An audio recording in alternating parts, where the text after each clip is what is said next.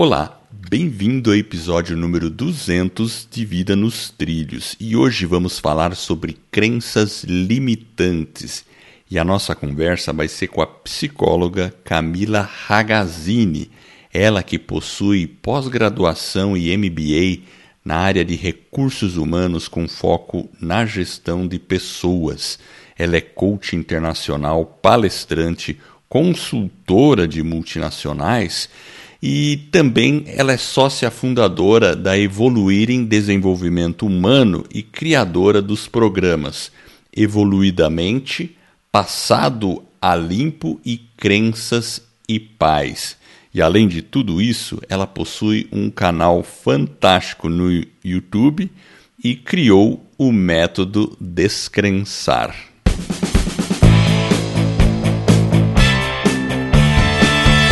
Meu nome é Edward Schmitz e Vida nos Trilhos é o podcast com a sua dose semanal de desenvolvimento pessoal e alta performance. Aqui eu e o meu parceiro de podcast, o Jefferson Pérez, nós destrinchamos as técnicas e os comportamentos que irão levar você rumo às suas metas e seus sonhos. Lembre-se, você é a média das cinco pessoas com as quais você mais convive. E de vez em quando eu falo aqui que você também é a média dos seus pensamentos. Tudo a ver para o assunto de hoje. Então junte-se a esse time para começar sua semana em velocidade máxima rumo aos seus sonhos. E aí, Jefferson, o que, que você achou da nossa entrevistada? Opa, fala Edward, tudo tranquilo aqui. Eu acho que para comemorar esse episódio de número 200, né? Dois anos já do podcast Vida nos Trilhos a semana passada, trouxemos uma convidada especial. Camila, o Edward fez uma pequena introdução, mas se ficou faltando alguma coisa, aí é só complementar. É um prazer ter você com a gente. Oi, Jefferson, boa noite, boa noite, Edward. O prazer é todo meu, uma honra estar aqui nesse 200, então, episódio de uma grande marcação nesse ano de 2020, ano de colheita. É um prazer estar aqui, uma alegria muito grande, mas está tudo certo, a apresentação está excelente. Então, tá bom. Legal, nossa, muito, ó, fiquei muito agradecido mesmo. E assim, aqui no podcast Vida nos Trilhos, a gente sempre gosta de perguntar para o nosso entrevistado é, bom, você é psicóloga, trabalha aí com a parte de recursos humanos tal, e tá aí no mercado digital também, com curso online. Então a gente vai chegar lá. A nossa audiência também vai se interessar muito por cursos online. Esse é um assunto que está muito em voga hoje em dia. Mas a gente quer começar lá no começo. Como é que era a Camila pequenininha lá? Quem que influenciou mais? Foi o pai, a mãe? Foi um pouco de cada. Vamos começar com essa história aí. Delícia falar de história. Eu sou apaixonada por ter histórias de descrençantes, de pessoas. Eu, eu realmente tenho como a minha vida hoje a grande base a minha história, os meus pais, né? E toda a minha trajetória. Se não fosse essa trajetória, se não fosse essa história, se não fossem os pais, eu não estaria hoje aqui realizando um sonho que nasceu desde que eu era pequenininha. Bom, Vou falar um pouquinho de mim, então, Edward Jefferson e todo mundo que está aí. É, eu sou a filha mais velha de total de três filhos, né? Os meus pais, eles, eu vou contar, vou ter, preciso contextualizar um pouquinho para até para explicar como é que eu cheguei nessa especialidade. Claro, claro. Eu sou apaixonada que é a reprogramação de crenças, né? Mas eu sou a filha mais velha. Os meus pais se separaram quando eu tinha seis anos de idade. Então, via muitas brigas desse casal, que hoje, para mim, é uma honraria ter podido ser filha deles, né? E ter a família que eu tive. Mas foram muitas brigas, então eu acompanhei muitas discussões. E quando eu faço seis anos de idade, a minha mãe descobre um tumor no cérebro, com um prognóstico de alguns meses de vida só. Veja só. Só que essa mulher, Eduardo Jefferson e todo mundo que está aqui, é uma das mulheres que eu nunca vi na vida de tamanha fé. Ela, por mais que ela tinha escutado um prognóstico de poucos meses de vida, o meu irmão mais novo tinha acabado de nascer. Então ela queria estar viva para vê-lo crescer um pouco mais e ser um pouco mais independente, né? Bom, eles tinham se separado, minha mãe recebeu esse diagnóstico, a minha avó foi morar com a minha mãe, minha avó materna, e cuidados nós, netos. Só que a minha casa virou literalmente a casa da sogra, né? Aquela casa da avó era a casa onde ah. todo mundo entrava. Tios, primos, né? Todo mundo o tempo todo, a gente não tinha mais privacidade, não era mais a nossa casa. E eu conto isso também né, na minha história para minha audiência, mas nessa fase eu passei por um abuso sexual de um tio. Não tem problema nenhum de falar disso. E também isso faz parte né, das crenças que eu fui criando e que só depois de muito tempo eu fui perceber que estava influenciando, inclusive, as minhas relações. Muito bem. É, minha mãe falece depois de seis anos. Então, ela viveu durante seis anos e quando eu faço mais ou menos né, de 12 para 13 anos, ela faleceu. Só quero voltar um pouquinho. Minha mãe sempre foi muito religiosa. Ela e minha avó, nós sempre fomos criados dentro da igreja católica e três foram as principais frases que eu mais ouvia e que deu base de tanto escutar as minhas principais crenças limitantes que eu só fui ter consciência mais à frente. A primeira frase que eu mais escutava ela era: Camila, não ria muito que você vai chorar. Não sei se alguém já escutou hum. essas frases, é uma frase muito comum, né? Sorriso demais é sinal de choro. Segunda frase que eu mais escutava dessas mulheres, né, dentro da consciência delas, do que elas podiam entregar naquela época, naquele momento, era: não se sinta muito bonita no, no espelho, não, porque isso é vaidade, vaidade é pecado. Né? Essa era a segunda yeah. É. frase. E a terceira frase que eu mais escutava é: Camila, você tem que ajudar as pessoas e você precisa ser freira. Então, só dentro de um convento é que você vai conseguir ajudar as pessoas. Então, eu cresci. Nossa! escutando. Imagino. Né? E você então, tinha que idade nessa época, Camila? Ah, Qual era a idade? A minha mãe descobriu o tumor com seis anos, dentre os meus seis até os onze anos. É, 11 anos. Passar, é, passar pela, pelo divórcio, passar pelas quimioterapias da mãe, né, passar pelo abuso sexual, passar por essas repetições de muita escassez, Eduardo Jefferson. Entendi. De muita é. briga, de muita, muita coisa que serviu muito para minha vida hoje ser é, aqui eu tenho, né? De poder olhar para tudo isso, de poder ter uma base de reprogramação e de poder levar isso para mais pessoas que vivem muito numa inconsciência, né?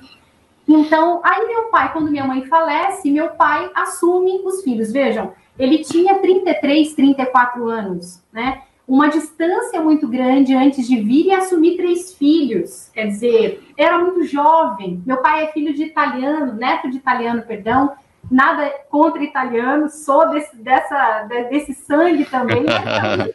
desafiador conviver com ele, que hoje é meu grande e principal amigo. Mas naquela época não era tão fácil. O que é que eu fiz? Fugir de casa. Fugir Nossa, você te... que, que ano foi isso? Você lembra o ano? Em 2000 e 2000 não, minha mãe faleceu em 93, eu tinha 13, de 12 para 13 anos, foi em 93. 93. 93. 93. Você, você é, fugiu de casa? Eu fugi de casa. Eu sou, eu sou de 80, eu tenho 39 anos então, minha mãe faleceu quando eu tinha perto de 13 anos, mas ela queria que eu fosse freira. Então, eu fugi para ir para um convento, mas minha, a minha fuga não deu ah. certo. Durou, durou algumas horas só. em São José, eu não encontrei um convento, eu achei um seminário e lá eu fui instruída que tinha que passar por todo um processo, que lá não era, enfim, voltei para casa e com meu rabinho entre as pernas. E quando meu pai voltou na sexta-feira, porque ele saía para trabalhar segunda-feira e só voltava na sexta-feira, os meus irmãos me dedaram. E aí, quando o meu pai soube disso, ele me colocou na terapia, que foi a melhor coisa que me aconteceu, né? Porque ali eu descobri que eu não precisava ser freira para ajudar as pessoas, e inclusive eu já estava ajudando as pessoas que eram os meus irmãos os primeiros que eu estava cuidando e ajudando meu pai a cuidar, né? Eu comecei, aí meu pai falou, eu disse para ele que eu queria ser psicóloga. Ele falou: "Você vai morrer de fome". Pagou uma faculdade para mim de ciências da computação. A pessoa que Olha só. não tem condições nenhuma com programação, eu não tenho condição nenhuma com matemática, sou puramente emocional, né? Mas eu fiz um ano de ciências da computação, pedi minha demissão da faculdade depois, fui fazer minha psicologia e desde o primeiro ano da faculdade, então isso em 2000, até 2013, porque depois que eu saí da faculdade, eu já estava estagiando na faculdade, eu já entrei em 2000 na faculdade, comecei a estagiar e construí uma carreira dentro da área de recursos humanos. Então, eu criei especificamente dentro da área de treinamento e desenvolvimento. Em 2013, eu pedi demissão da indústria que eu trabalhava, cheguei à gestão de RH, porque eu precisava levar uma mensagem que eu nem sabia qual era ainda para o mundo. Então, aquela empresa, é, eu já não, não me sentia mais dentro de uma única empresa, eu precisava levar isso para o mundo inteiro. E eu não sabia como. Só que aí, quando eu saio da indústria, eu era seletista, carteira assinada, tudo bonitinho, eu saio, Edward Jefferson, com o que eu chamo de a síndrome da freira. Porque eu não sabia cobrar pelo meu serviço. Como é que eu vou dar? Ah, entendi. Você fazia coisa? tudo, você de fazia graça, tudo de graça. De graça, porque é apaixonante, né? Eu fiz a minha primeira formação como coach em 2010. Eu não atendia fora, mas eu atendia os executivos ou os operacionais lá dentro da mesma empresa. Então, quando eu saio, como é que eu vou dar preço? Como é que eu vou fazer para cobrar? Foi aí que eu comecei a perceber que eu empacava. Não sabia nada ainda de crenças, isso não existia no meu mundo ainda, mas eu percebia que eu dava dois passos para frente e vários para trás. Eu não seguia, eu não fluía, eu só me auto-sabotava, eu me boicotava, eu não cobrava, eu pagava para atender. Só que tinha dois pontos aí, né? O primeiro ponto foi que quando eu saí, percebi essa liberdade de uma possibilidade de empreender, e eu tinha a possibilidade de levar meus filhos para a escola, por exemplo, e eu passava pelo, sempre pelo mesmo caminho e via as pessoas tristes nos ônibus, cabisbaixas, as mesmas pessoas é, sonolentas. Aquilo começou a me fazer o que hoje eu sei, que eu tinha uma crença de não merecimento muito forte. Era como se quase um pecado ser feliz. Lembra daquela frase que eu escutava da minha avó? Sorriso demais é sinal Sim. de choro. Então, eu falo, como é que eu posso ser feliz? Algum desastre vai me acontecer. Em dois, no começo de 2014, eu retorno para uma empresa, eu começo a dar aula na faculdade. Então, eu volto a ser seletista. Só que aquilo não me, não me abastecia mais. Eu precisava levar, eu não sabia o que era. E aí teve um dia, Eduardo, que eu acordei com o meu rosto, o lado esquerdo, completamente inchado. Totalmente inchado. E ali eu falei, eu vou morrer como a minha mãe. Fui para o hospital, fiz uma ressonância, uma tomografia, perdão, e a médica, enquanto eu, enquanto eu esperava o resultado, a médica chegar, né? Eu falava, eu vou morrer. E quando ela chegou com o resultado, eu não tinha nada. Naquele momento, eu decidi Era... que eu não ia mais me conformar com aquela situação. E aí eu fiz tudo o que eu pude. Primeiro, decidi verdadeiramente não me conformar. E aí eu fiz tudo que eu pude para buscar resposta. O que é que estava acontecendo? Por que, que eu não saía do lugar? Como é que eu não podia dar preço para o que eu amava fazer? E aí eu me deparei com uma, uma pecinha de um quebra-cabeça que é a causa de, de todos os resultados que eu tinha, de, eram todos os resultados que eu tinha na área é, é, saúde. Eu tomava quatro antidepressivos, eu investigava um câncer também, eu não tinha resultado financeiro para empreender, eu não queria mais ser seletista, eu queria empreender, mas eu não tinha resultado. Meus relacionamentos, eu já estava no meu segundo casamento, então repetindo a separação do pai e da mãe também, e eu precisava encontrar. Pois é. E aí eu me deparei com a causa, chama-se crença limitante. E como é que você encontrou isso? Você, assim, é, pesquisou em algum lugar? Foi o que no, no próprio curso que você estava dia? Como é que foi isso? Na faculdade, Eduardo, a gente nunca tinha, naquela época, pelo menos, eu me formei em 2005, é, eu nunca tinha ouvido falar de crença limitante. A gente estuda a mente, a gente se aprofunda, e as linhas, pelo menos até aquela época, é muito psicanálise, né? É muito freudiana. Então, é muito passado, por isso que eu sou apaixonada por história. As histórias contam os nossos resultados atuais, né? Mas eu comecei a ler, por exemplo, eu lia dois livros por semana, eu tinha desespero de encontrar resposta. Eu encontrava uma não, isso aqui não faz sentido, ah, isso aqui, mas isso aqui também não faz sentido, porque eu testava, eu colocava em prática. Então, eu fazia cursos e mais cursos e formações, é, tive um grande professor na época, um professor que até hoje eu, eu consumo tudo que eu posso, já fiz formação, que foi Bruce Linton, um dos livros que eu quero muito indicar para o seu pessoal é A Biologia da Crença. Ele é um biólogo, ele é um espiritualista, ele é um cientista e ele trouxe. Esse foi o livro que me desvendou muitas coisas, né? e, e, e Tony Robbins também, Desafiando os Gigantes. Por quê? Eu comecei lendo esses livros e buscando formações, eu fazia formações uma atrás da outra. Tem um grande mestre hoje, que é o professor Hélio Couto, ele está mais na, na linha de mecânica quântica, que é tudo, tem tudo a ver com a realidade que a gente cria, os resultados que a gente cria, que tem essa causa, né? Mas eu fui fazendo formações, eu fui lendo muito, e o Bruce Linton que trouxe essa resposta para mim. Através dele eu encontrei essa resposta. Existe hoje. Interessante. E, e, esse processo, esse processo assim, ele demorou quanto tempo, mais ou menos, Camila, a partir do momento que você teve essa. Você começou a ter consciência que você tinha pensamentos limitantes até você efetivamente começar a se sentir preparada. E, e, te, e, depois, se você falar mais pertinho do microfone, acho que vai ficar melhor, porque está cortando um pouco. Cortando, perdão. Quando eu saio da indústria em 2013, em dezembro de 2013, né, eu ainda não tinha consciência. Em 2014, eu voltei a dar aula na faculdade, ainda querendo ser seletista, mas em 2014, no final de 2014, eu me deparei com essa resposta de crença limitante. De 2014, quando eu encontrei o Bruce Linton, até eu formar um primeiro grupo que eu chamei na época de Evoluidamente, para que eu pudesse me aprofundar nessas, nesses padrões de pensamentos e emoções das pessoas, né? Então demorou de 2014 a início de 2016. O meu primeiro grupo para para adquirir mais essa fortaleza, depois que eu já estava me reprogramando. Eu testava técnicas em mim o tempo inteiro. Então, todos os dias, eu sei o que deu certo para mim e eu sei o que não deu de técnicas, tá? Mas em 2016, então de 2014 a 2016, quando eu criei o primeiro grupo e me aprofundei nesses padrões de crenças limitantes. Eu só fui vender o descrençar, por exemplo, né? Eu só fui fazer uma formação, aceitar alunos para reprogramação de forma paga em 2018.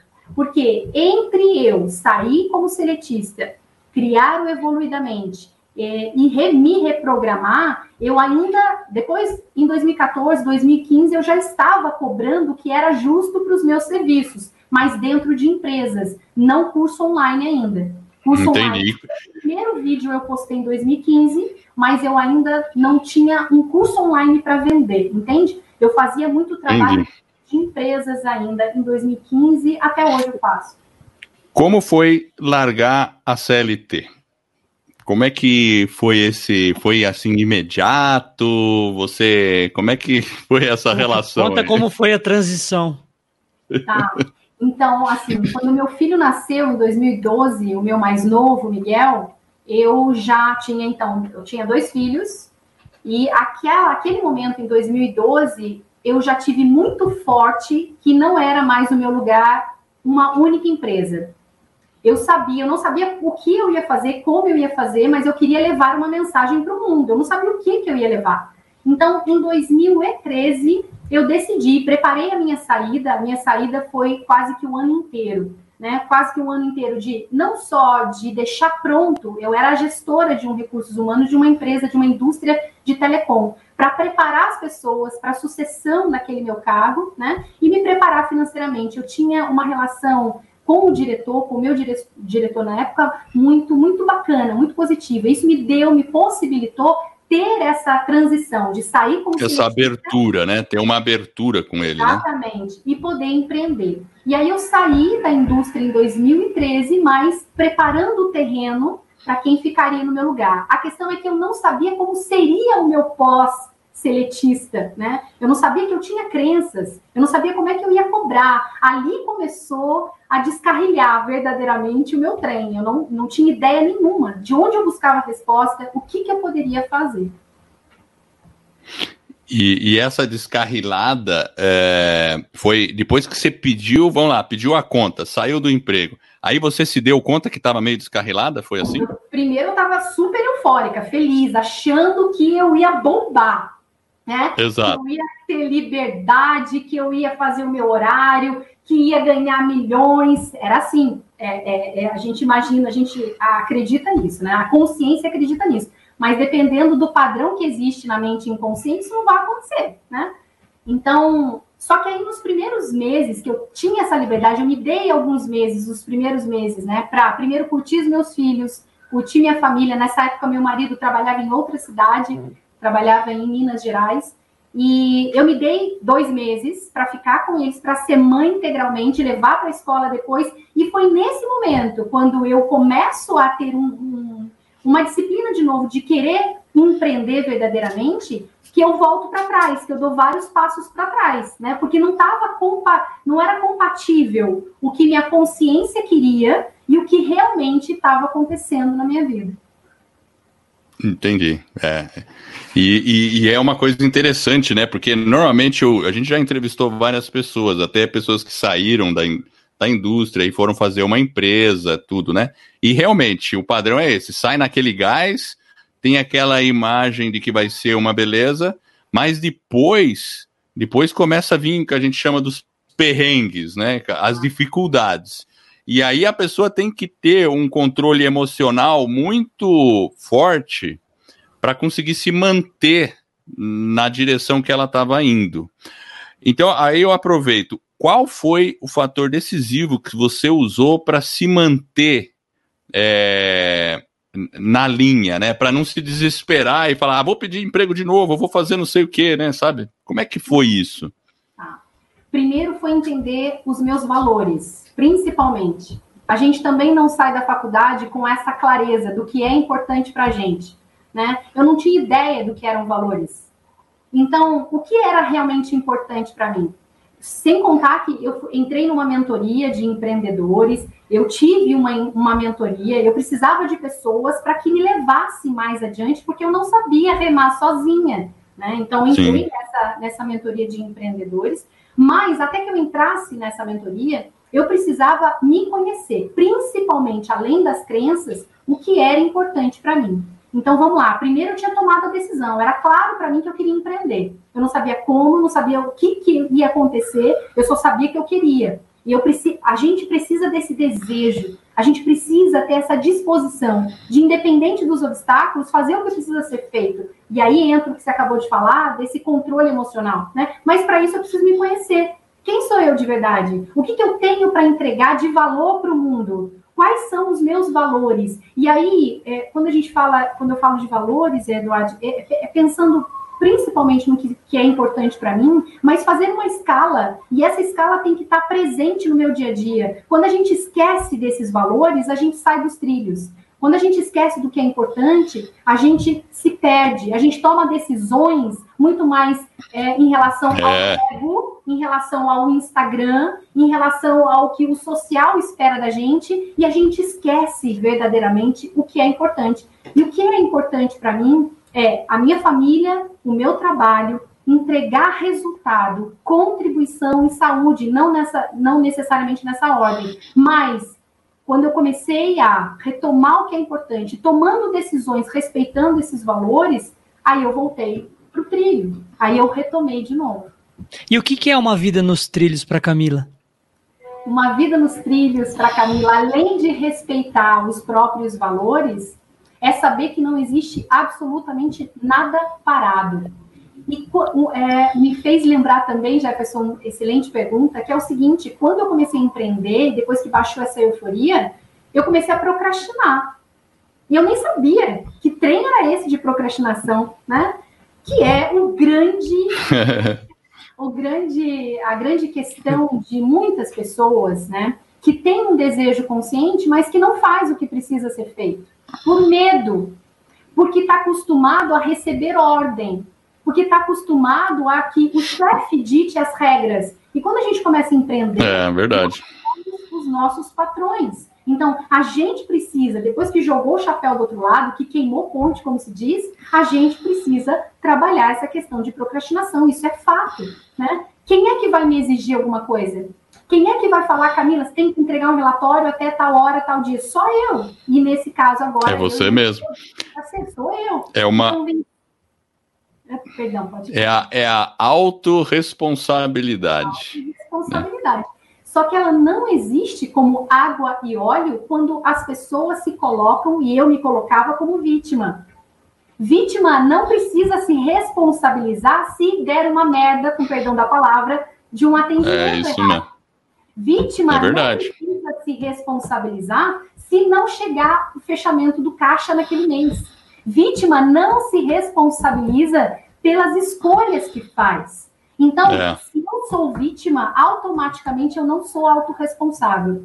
Se eu não sou autorresponsável, eu vou procrastinar, porque quem vai gritar é um padrão antigo, né? Então, é, respondendo a sua pergunta, Jefferson, além de respeitar os meus valores, é saber que não tem nada parado. Eu preciso ter uma intenção, eu preciso ter uma meta, mesmo que micrometa, mesmo que pequenininha, e dormir e acordar pensando nela. Respirar essa meta, né? Saber que não existe nada parado e não existe mesmo. Porque se nós ficarmos aqui em silêncio durante cinco segundos, a nossa digestão está acontecendo. Com certeza. O está batendo. Os pensamentos estão rodando. Então, eu, eu costumo dizer isso também para os meus alunos, que teve um dia que eu saí esbaforida, a, super atrasada para levar as crianças na escola, e onde eu moro, eu moro num condomínio, e tem algumas escadas para chegar até o carro. E o meu filho menor estava na frente, eu estava no meio, e o meu mais velho estava atrás. E de repente o meu pequeno parou, simplesmente parou. a locomotiva foi para cima, né? A gente caiu em cima do outro. Por quê? É só uma comparação, não dá para parar. É claro que existem os momentos das nossas férias, existe o momento sabático, existe o momento de meditação, existe os momentos de centramento, mas não dá para acreditar que parado a gente não vai ter dívida, que parado a gente não vai ter relacionamento frustrado, que parado a gente não vai ter, por exemplo, doença. É o contrário. Se a gente é. tem clareza, uma meta, e a gente não trabalha para chegar lá, mesmo que seja passos de formiga, mas todos os dias um pouquinho, a gente não chega em lugar nenhum. Né? Você falou bastante de crença. Como que a gente identifica uma crença e transforma ela de uma crença que talvez te limite para uma crença que talvez seja mais empoderadora? É. Excelente pergunta. Então vamos falar o que são crenças, né? Tudo que nós vimos, ouvimos, tudo que nós experienciamos, principalmente dos 0 aos 7 anos, criou em nós uma programação principalmente na mente inconsciente, que é 95% do tempo que nos conduz. Então, tudo que os meus pais me disseram, tudo que os pais de vocês disseram, tudo que nós vimos pessoas que são referências para nós, falando, fazendo, em relação ao próprio corpo, em relação às relações, ao casamento, a dinheiro, à saúde, seja lá o que for tudo isso passou a ser uma crença, passou a ser uma programação. É como se nós estivéssemos com um óculos e a gente só pudesse enxergar a partir desse óculos. Esse óculos é a nossa visão de mundo, é a forma como nós interpretamos tudo, todos os estímulos. Isso são crenças. E aí, como é que a gente pode identificar essas crenças? Eu divido as crenças no que eu chamo de PEC: pensamento, emoção, comunicação e comportamento. Quatro elementos.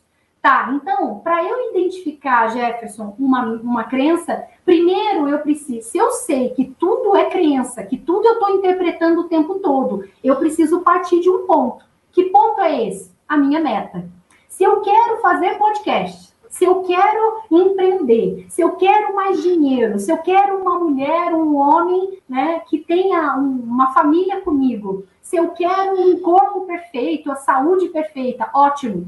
Eu posso, inclusive, utilizar a metodologia SMART para deixar, deixar cada vez mais específica. E a partir dessa meta, eu começo a perceber o meu PEC. O que, que eu penso sobre, por exemplo, a minha capacidade de fazer podcast? o que, que eu acredito sobre o meu merecimento de ter resultado com o meu empreendedorismo? O que, que eu sinto se eu fechar os meus olhos e a Camila me disser aqui no meu ouvido, por exemplo, né? Uma pessoa me disser, Camila, eu acabei de depositar um milhão de dólares na sua conta.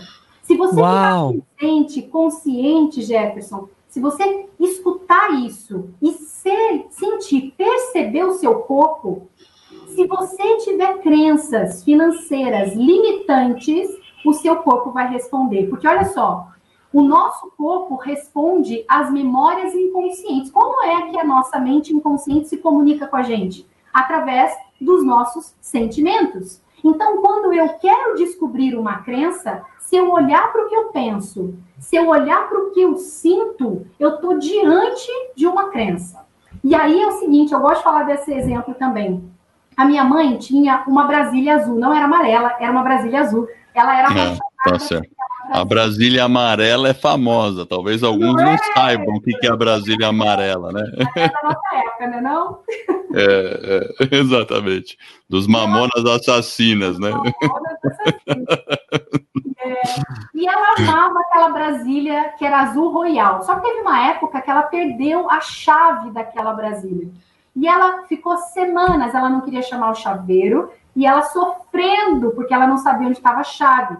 E depois de semanas, ela encontrou a chave dentro do bolso da calça dela. Eu gosto de fazer essa comparação com a nossa consciência. Eu posso ter o carro mais potente, mais maravilhoso, mais azul royal do planeta. Se eu não sei onde está a chave, ele não vai sair da garagem. Se é eu verdade. não faço a consciência, né? Se eu não tomo consciência das minhas crenças, como é que eu vou ligar o carro? Como é que eu vou mudar os meus resultados? Como é que eu vou ter um milhão na minha conta? Como é que eu vou fazer para empreender? Como é que eu vou ter uma alma gêmea do meu lado? Não tem jeito. Se eu não tenho, não sei qual é a minha programação, se eu não sei o que, que eu é. acredito, se eu não sei quais são as minhas crenças, como é que eu vou mudar? Então, olhar para esses pensamentos, o primeiro passo é fazer o diagnóstico a partir da minha meta. Eu preciso observar o que eu penso, eu preciso observar o que eu sinto, eu preciso observar o que eu comunico. Tem pessoas que querem muito um relacionamento, né? O que eu mais escuto, além de dinheiro, é Camila, eu preciso de um, de um casamento.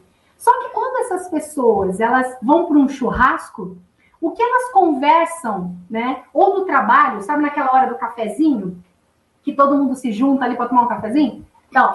Hora, o que as pessoas falam? Homem não presta, homem é mentiroso, mulher é interesseira, não, eu nunca vou casar. O que você está dizendo, a sua comunicação é. Representa o que você acredita. E como você Tem... se comporta também.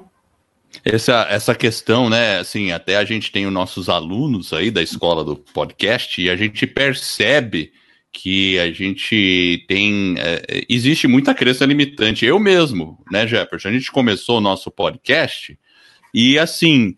Deu um frio, Camila, na hora de publicar o primeiro episódio, porque a primeira. Eu já escutei aluno falando isso. Ah, eu tenho receio do que as pessoas vão falar de mim. É a primeira coisa. E eu também tinha esse receio. Certo, Jefferson? Nós tínhamos esse receio. Mas a gente sabia que a gente tinha os receio. A gente sabia. Mas a gente falou, vamos com receio mesmo. Vamos com medo, né? vamos com medo, né? Então, e, e, e as limitações, é, as limitações que a gente vê é tipo, ah, eu acho que eu sou muito velho para isso. Não, não, eu sou muito novo para isso. Ainda não é o momento. Né? A minha voz não é boa. Sabe assim, tem. tem As desculpites, ah, né? Eu sou muito tímido. Eu acho que as pessoas não vão me levar a sério. Então, assim, tem um hall de. E, e é interessante a gente perceber esses pensamentos, porque é, às vezes é, é, a gente tem que ter essa autoconsciência. Eu faço, às vezes, muito esse exercício, né? A gente está, eu e o Jefferson conversando de alguma coisa, e, a, e aí eu percebo aquela conversa comigo mesmo. Por isso que até no início do episódio a gente fala as cinco pessoas com você com quem você mais convive. Em alguns episódios eu falo que o pensamento também convive com a gente. Porque é, é aquele negócio, né? Imagina se as pessoas pudessem escutar o meu pensamento. O que, que será que elas estariam ouvindo? Elas iam passar vergonha, né? Edward. Eu também acho.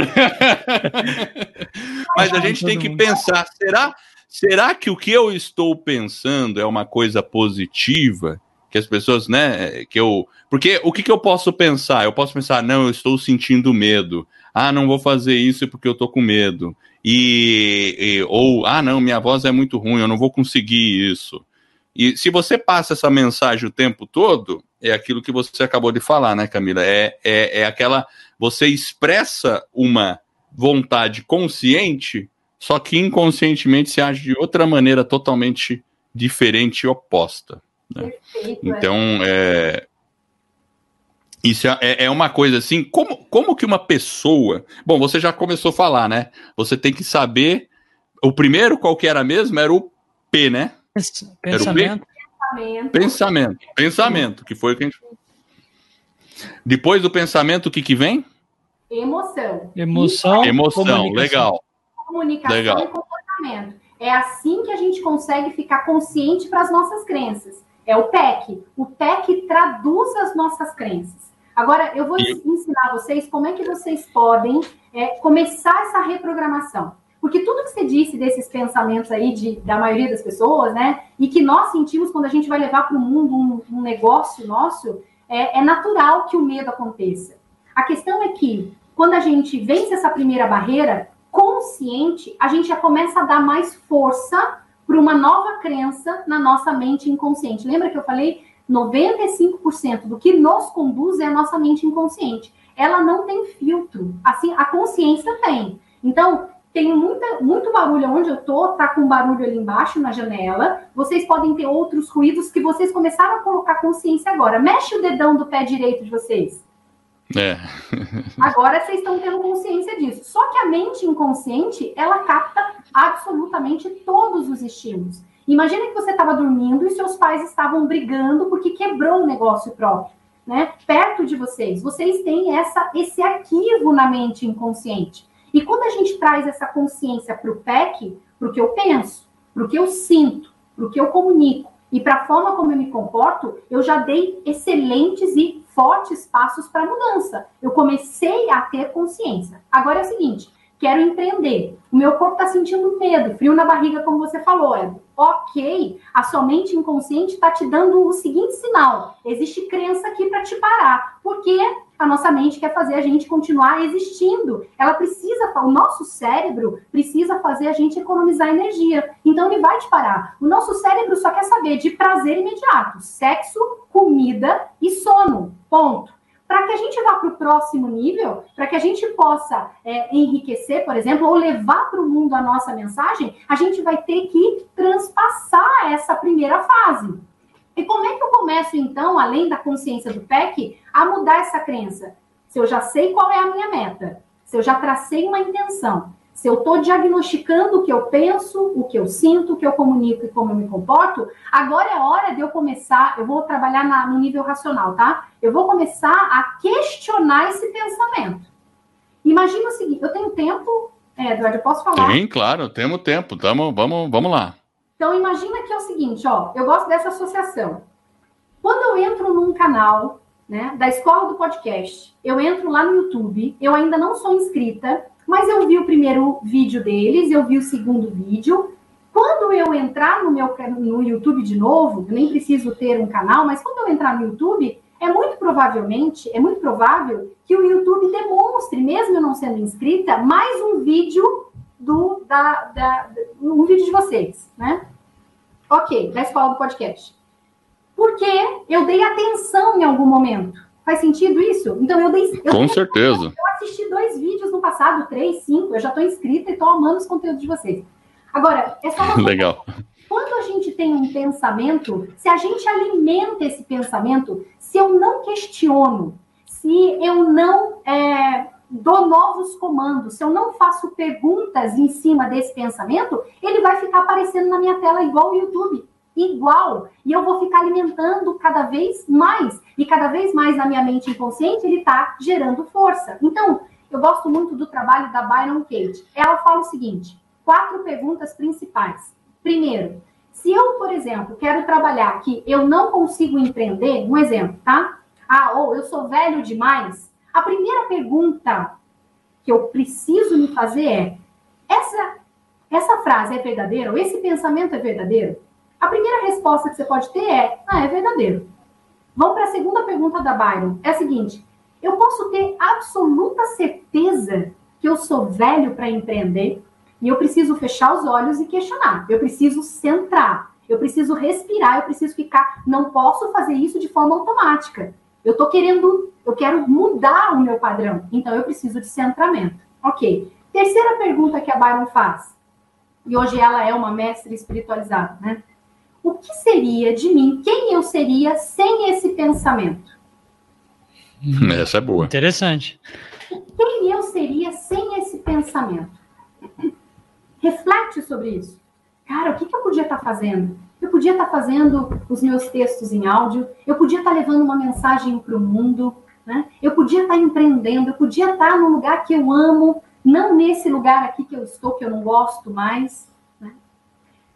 Outra pergunta, quarta pergunta.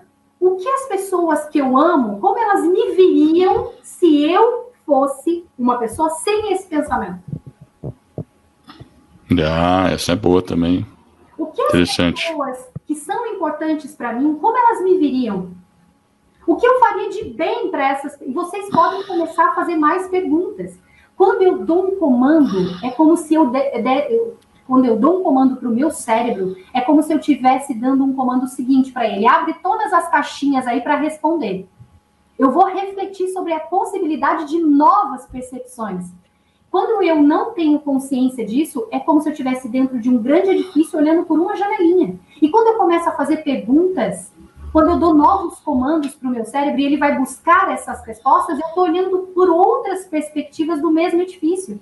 Eu estou indo para outras janelas. Então eu começo a diminuir esse poder desse pensamento. Agora, isso é o mais importante. Não adianta, tem uma frase de Einstein que diz, né? Como é que ele fala? é, não dá para ter resultados diferentes fazendo sempre a mesma coisa, né? Assim, Exato, essa é bem.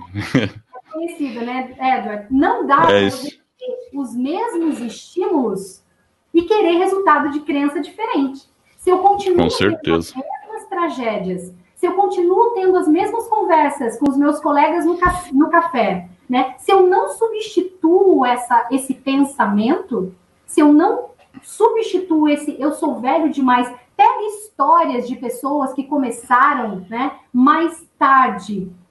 Quantas, em quantos empreendedores a gente vai listar? Isso é uma argumentação para frente. E tem vários, tem vários. Né? Muito. E são todos pensamentos, porque não existe ser novo demais, não existe ser velho demais. E é, são tudo, e, e, é o que você falou, essas crenças, mas é muito interessante essa metodologia. Eu acho interessante a, a, importância também do sentimento, porque quando você pensa alguma coisa, a gente não, não se dá conta de que a gente tem um, um sentimento atrelado a isso. E se a gente não quebrar isso, Exatamente. e adquirir outro sentimento, por exemplo, dinheiro. Dinheiro é outra crença que muita gente tem, assim, porque quando a pessoa começa a ganhar dinheiro, ela acha que ela está roubando de alguém, mesmo que seja lícito, por várias outras, né? E teve uma vez que um, uma pessoa chegou para mim, né? Ele era coach mesmo, né? Ele perguntou, Andrew, o que, que você pensa em relação a dinheiro? Daí eu falei para ele, ah, quanto mais melhor. Ele olhou, ô louco, mas por que isso? Eu falei, não, se eu ganhar muito dinheiro, eu vou poder fazer mais do que eu quero e ajudar ainda mais pessoas. Ele olhou assim para mim e falou: Cara, você não tem limitação nenhuma nisso, então, né? Eu falei: Ótimo, então onde tá meu dinheiro? Cadê? Quero que venha logo, né? É. mas assim, mas mesmo assim, é, é, é impressionante como as pessoas, é, e a gente mesmo, né? Claro que todo mundo tem algum tipo de. Eu tenho meus pensamentos limitantes, tem um monte, e que a gente fica identificando todo dia, né? E. Mas eu, assim, isso eu dá horas aí da gente conversar aqui no podcast, mas eu quero continuar aqui com uma pergunta que tá, tá ali na pauta. Você comentou de um livro, né? Mas quais livros você recomenda para as pessoas é, ou que você foi influenciada, talvez dois, três livros aí que sejam interessantes. Tá. Então, a biologia da crença né, é, é essencial para mim, foi fundamental quando eu me deparei com ele, com Bruce Linton, eu aprendi muito. O segundo livro, Mindset, da Carol Dweck, eu não sei se vocês já falaram desse Mindset. Livro, Mindset. Então, ela fala da diferença do mindset fixo, daquela pessoa que, inclusive, sabe que tem crenças e não quer mudança, porque está na zoninha confortável e não quer fazer o que precisa ser feito para mudar, né? E o mindset de crescimento. Então, eu preciso me colocar à prova, eu preciso dar minha cara tapa, eu preciso sair da minha zoninha de conforto, e isso porque nada está parado, né? Eu estou em processo de constante crescimento e evolução. Então, mindset é, é, é fundamental que seja lido também para quem tem interesse de mudança de resultado através da reprogramação. Tem um outro livro que eu gosto bastante, que é Inteligência Positiva. Inclusive, tem um teste gratuito que vocês podem fazer pela internet e sai um relatório. Você pode escolher o idioma, português, inglês, é, que é na companhia das letras.com.br barra teste inteligência positiva. É do XA, inteligência positiva. Companhia das letras.com.br barra teste inteligência positiva. Ele demonstra, e através do processo dele também de enriquecimento, ele também era um seletista, então esse livro fez muita diferença na minha vida. Ele demonstra 10 sabotadores. Então, por exemplo, crítico, as pessoas elas têm um nível de elas se criticam demais, né? Elas não querem colocar no mundo, por exemplo, um produto, um conteúdo, porque elas acreditam que elas precisam estar perfeitas primeiro. Exato. Tá? se elas não colocarem para o mundo. E isso é porque tem um crítico muito alto. Então, quando você faz Verdade. isso, você percebe esses sabotadores, quais estão muito altos, você consegue também trabalhar com eles, porque você trouxe para a consciência, né? E tem o livro que eu gosto bastante também, que aí já vai muito para o meu lado do ritual. E não tem nada de esotérico em ritual, tá? Ritual, quando eu falo, é, por exemplo, eu acordo quatro, às vezes cinco da manhã, para me preparar para ir para o mundo. E o Milagre da Manhã. Esse eu adoro também. É maravilhoso. Do Hell Elrod. É, é, é, incrível. Então, a gente fala muito de crenças também. É, esses são os quatro livros que, para mim, fizeram muita diferença, Edward, demais. E o Milagre da Manhã, ele te prepara, depois que você tem uma definição, uma meta, por que acordar, né? É, isso faz com que a gente se fortaleça a gente tem até, a gente consegue argumentar com a nossa mente, né? Eu estou pronto, Sim. eu estou me é. preparando, eu estou pronto e eu quero entregar para o mundo. Então, é, esse livro, esse livro a gente fez um episódio sobre ele, sobre é. o milagre da manhã, e ele é o episódio com o segundo maior número de downloads de todos os nossos episódios, para você ter uma ideia. E uma coisa, eu comecei, quando eu gravei, eu gravei um e-book eu tenho um e-book gravado, é, um audiobook gravado, que é do James Allen, né? Você é o resultado do que pensa. Eu gravei esse livro em áudio, né, com a minha voz, e eu lembro que eu estava lendo o livro também do Hal Elrod, e aí eu falei, legal, eu, então agora eu tenho, vou acordar às 5 da manhã, porque era silencioso, e gravei o livro tal. Inclusive eu distribuo esse livro, assim, é muito interessante o livro, né? E ele fala de pensamentos, tudo, é muito interessante, né? Mas uh, realmente, é, essa, essa, esse livro, O Milagre da Manhã, eu acho, eu, é um dos, eu adoro esse livro também, é bem interessante, né? E a gente, eu e o Jefferson, né, a gente é meio madrugador mesmo, né, Jefferson? É, a gente acorda meio cedo. Agora, o Camila, você falou um pouco do ritual da manhã, mas às vezes a gente tá meio ali ao longo do dia, um pouco cansado, ou perde um pouco o foco, assim, você tem alguma estratégia, alguma dica do que a gente pode fazer para voltar nos trilhos ali o foco? A gente precisa sempre visualizar antes de dormir como vai ser o nosso dia seguinte, né? A gente, eu faço muita visualização, Jefferson. Então, é, quando eu estou me sentindo mais down também, quando eu já estou sem energia, não há nada de errado de eu quebrar essa rotina, né? Se eu estou há meses fazendo, acordando, às vezes três horas, às vezes quatro horas quando eu viajo, eu acordo às três horas.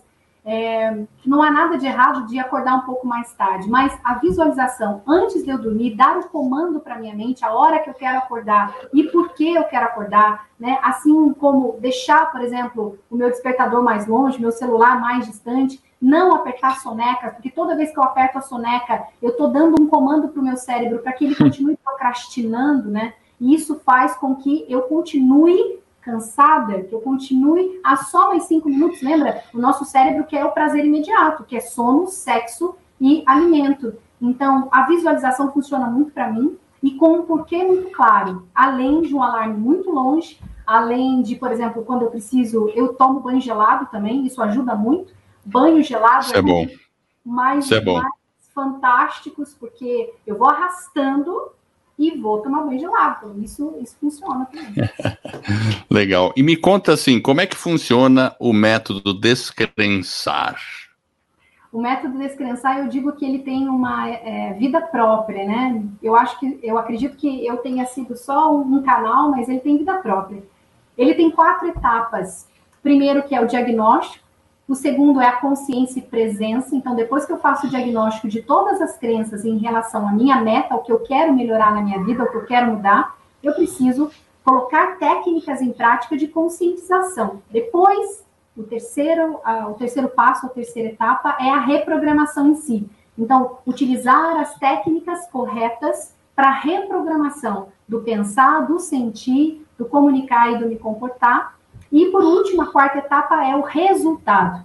É a hora de autorresponsabilidade, ela já está nas alturas e ação, ação, ação, ação. Não existe um outro caminho se eu não começar a agir. A ação é uma frequência, é um movimento. Eu preciso me movimentar, colocar em, em prática uma técnica já é uma ação. Mas, além disso, eu preciso fazer o que precisa ser feito, ponto. Quanto mais eu ajo por repetição, mais aquelas informações inconscientes que estavam me limitando começam a perder força e serem substituídas. Então, o método Descrençar, ele trabalha com esses quatro pilares: diagnóstico, consciência, reprogramação, as técnicas corretas para isso e resultado. Trabalhar ação, ação, ação e autorresponsabilidade. Tem muita gente que chega para o Descrençar é, naquele papel de, ah, se der certo, eu sou vítima do meu passado, né? Se não der certo, eu volto para trás. Não, eu preciso colocar a roupa da autorresponsabilidade. É mesmo que seja uma ação pequena. Eu acho que, assim, a partir do momento que tudo que eu tenho essa. Eu não era assim, claro. Eu vivia pondo a culpa nas outras coisas, tá? E de um tempo para cá, principalmente aí, a gente começa a fazer o Vida nos Trilhos, né? Tem que falar de desenvolvimento pessoal, né, Jefferson? E aí a gente começa ah. a vestir a carapuça, né? Toda hora, né? E, e, e, realmente, hoje eu procuro sempre ver qualquer coisa que aconteceu, eu tenho que ver qual é a minha responsabilidade nisso. E mesmo que seja algo do tipo, ah, é algo totalmente aleatório, alguém entrou na minha frente, eu não tenho culpa tal, mas por que, que eu não saí mais cedo? Por que, que eu não fiz, né? Por que, que eu não pensei num plano B? Porque, no fundo, no fundo, a responsabilidade tem que ser minha. Porque só eu posso responder para aquele fato e tomar um caminho melhor. Né? Só eu posso dar, né? Mesmo que caiu um troço na minha frente lá e eu fiquei impedido de fazer alguma coisa, a partir daquele ponto, só eu que posso responder para tomar uma outra atitude.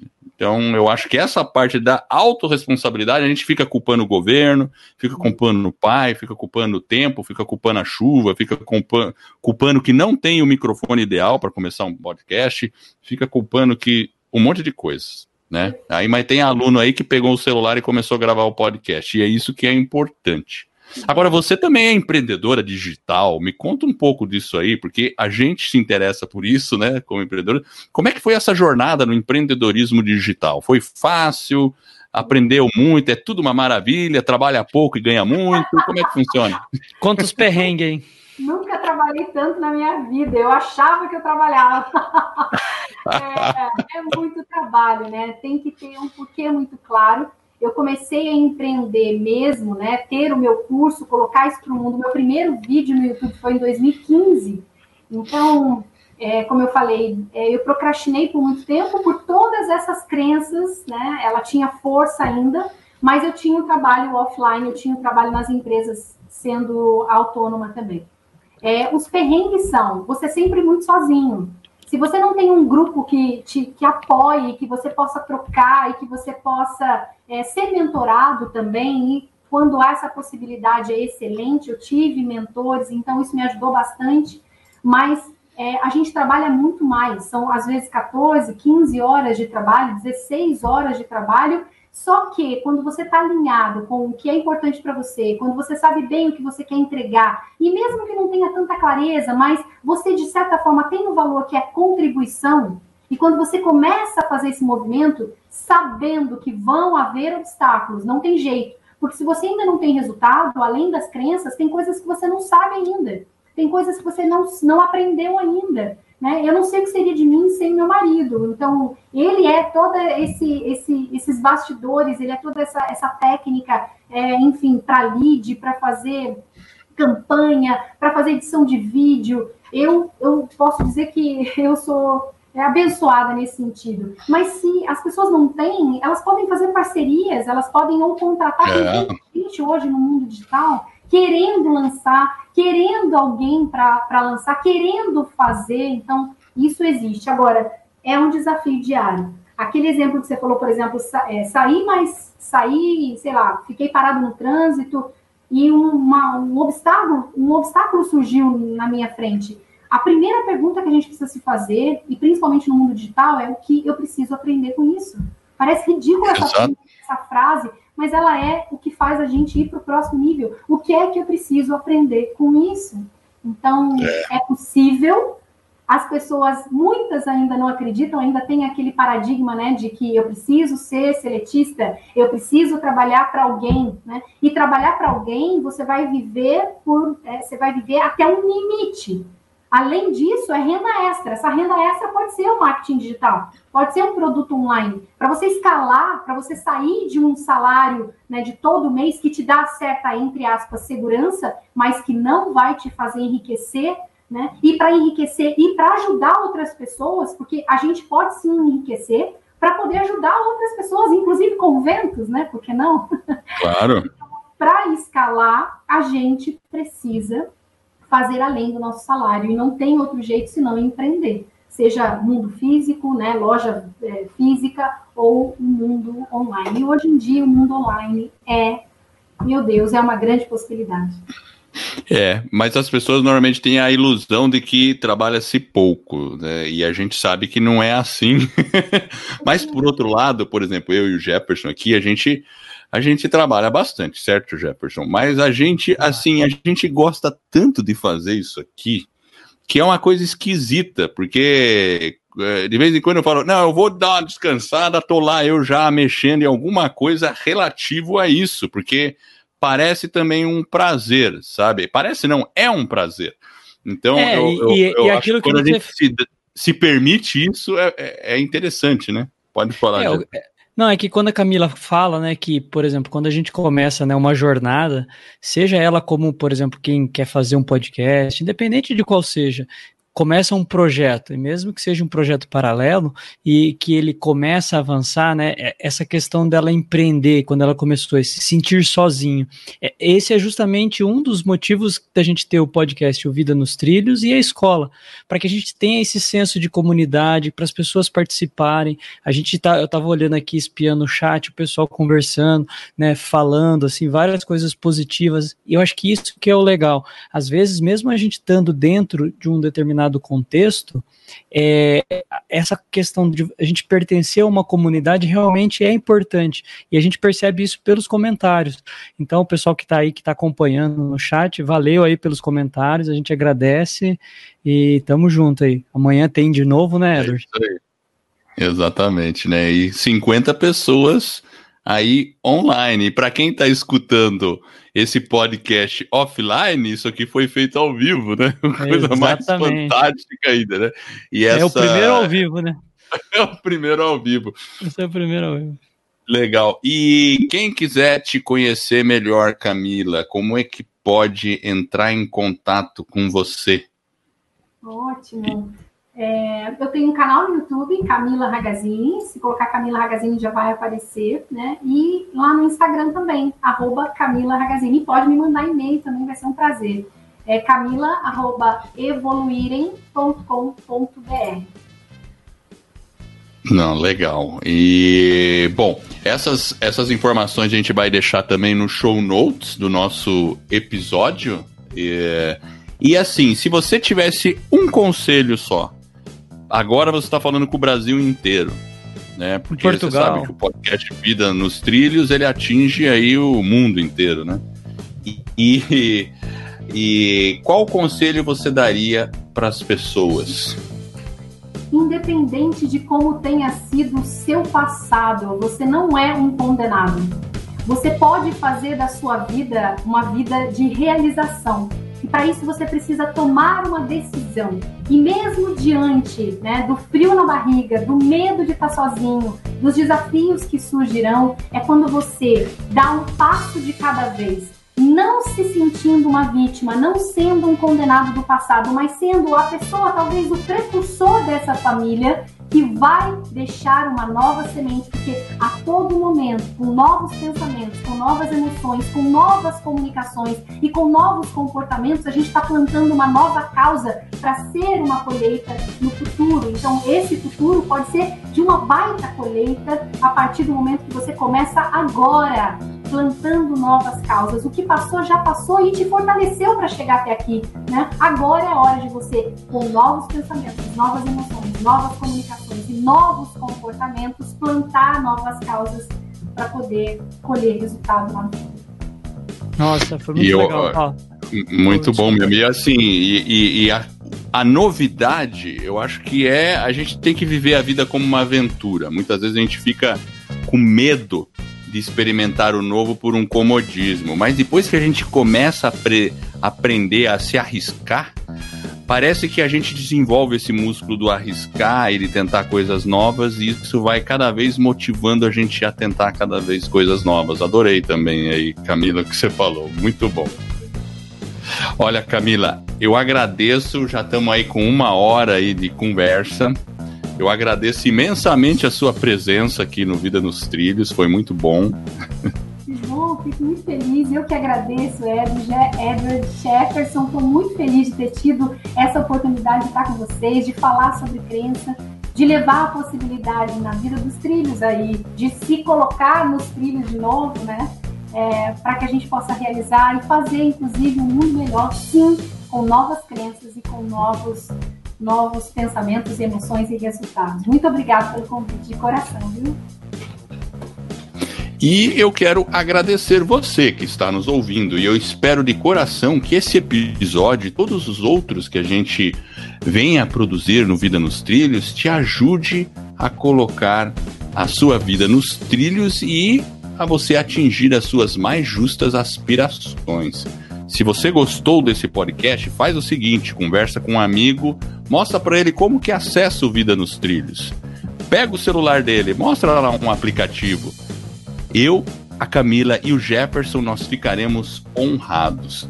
E esse suporte vai permitir que eu e você a gente ajude outras pessoas a colocar as suas vidas nos trilhos. E é um movimento que está só no começo, mesmo tendo dois anos de vida. Fique ligado no nosso site vidanostrilhos.com.br. Lá a gente vai deixar os livros que a Camila indicou e todos os contatos para as mídias sociais, YouTube, Instagram da Camila. E é isso aí, Vida nos Trilhos, você no comando da sua vida.